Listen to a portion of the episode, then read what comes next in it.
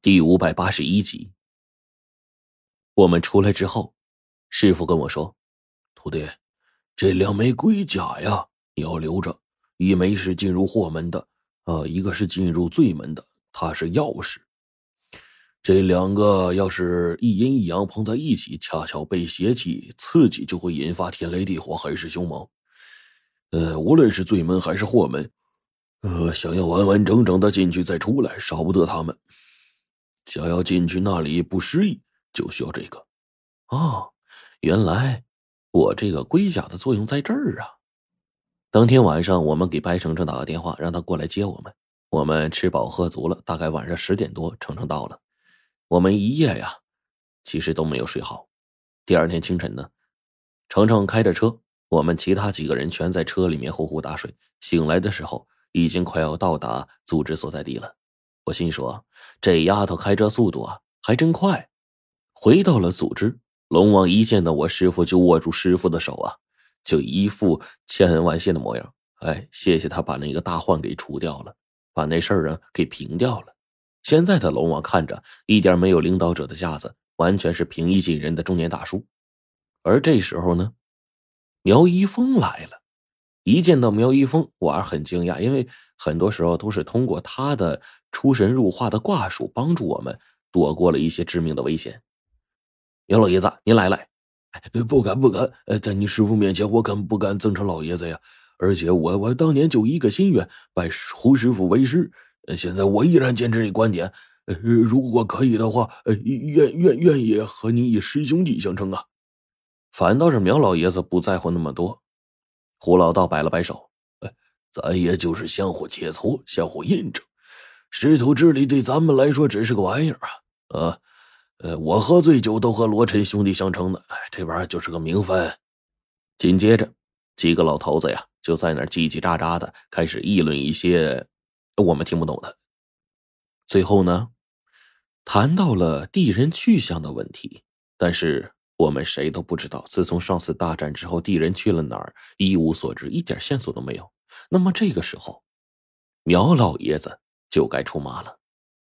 苗老爷子打算通过演算的方式，看一看地人究竟在哪儿。但是呢，算地人不简单，需要的东西很多。首先，要有九华山掌教的星盘，那星盘至少八百年了。然后还要选一个好的地方。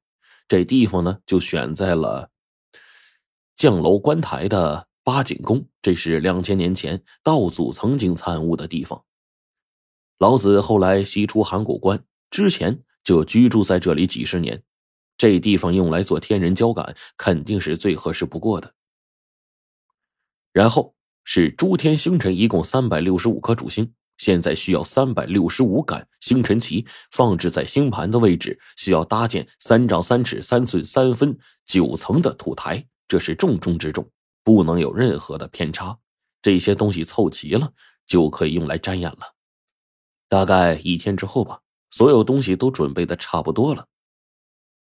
楼观台的观星崖上，法台已经建好。这一天，胡老道在八景宫用他那逆天道行，不断的。做法招引，用来下降通灵。苗一峰老爷子在这九层高台上，将星盘放在一个特殊的位置，面对众多的繁星，开始推演。命理这东西呢，说白了跟数学差不多，加减乘除以及其他东西，跟算术没什么太大区别。有时候想想呢，其实跟我们用的诸般解咒总纲解除诅咒是一样的。但是命运这东西啊。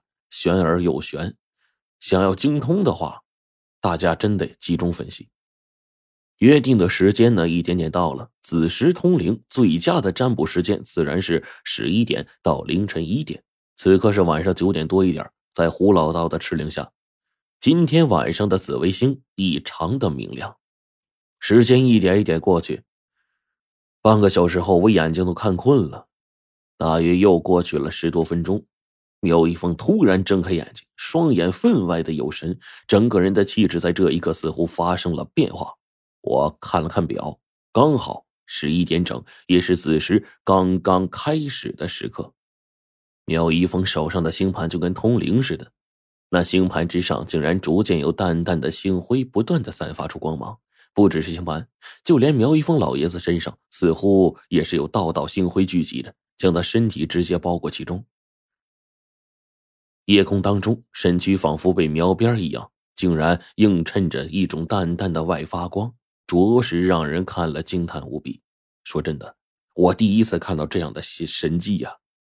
而冰窟窿也是完全被吸引住了。再看那星盘，此刻自行旋转起来。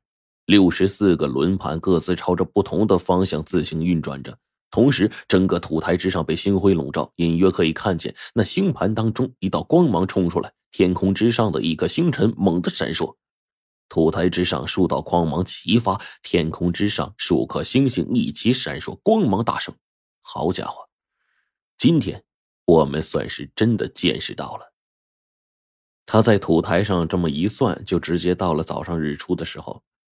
此刻的苗一峰老爷子呀，大致算出了一个方向了，然后说：“整个时间脉络走向太大了，只怕还需要一天的时间呢。”老爷子回去也没吃饭，把自己关在房间中，一直等到夜晚才出来。苗老爷子晚上一出来，一脸疲惫呀，随意喝了点醪糟鸡蛋之后，坐下来将笔记本上这个方位、辰时辰都全部摊开，最终将所有变数都加了一遍。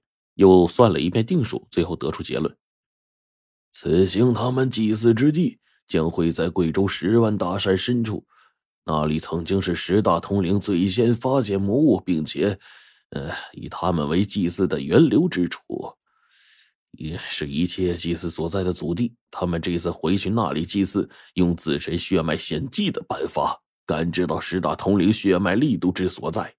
他们现在已经到了十万大山中。行动时间在三天之内。时间这么紧，谁也没想到一切来的这么快呀！我们身上的伤还没怎么好呢呀。时间在晚上凌晨两点左右，我们就上了直升机了。火烈、冰窟窿、火还有胡老道，此刻呢，冰窟窿已经在直升机上了。一看到胡老道，就说：“这陈道，这这这是胡胡师傅啊！”他整个人跟他妈疯了似的，一下子变成胡老道的脑残粉了。道长，能不能收我为徒啊？我我想跟你学本事啊！火烈这混蛋一上来，舔着个老脸去求胡老道去，看着我郁闷到了极点了。哎，你大爷的！几天没见，你脸皮这么厚了？这这这管你屁事！我要拜胡道长为师，又不是拜你，你这谁让你在旁边叨叨叨的？老道，我收了关门弟子了。哎呀，早几年的话，你可以和罗晨呢一起拜师，还有可能。这一下子，火烈就蔫儿了。哎呀，我师傅这话说的呀，太直接了。但是呢，老道话锋一转，哎，虽然你我没有师徒之名啊，但你们崂山道法我知道一些，有什么不懂的问我，我跟教罗晨一样教你。真的呀，胡师傅。火烈一下子呀就转悲为喜了。第二天一早，直升机停下来，我们已经来到了十万大山的外围。古人把这个地方称为“蛮荒之地”，这山中充斥的雾气叫做“瘴”。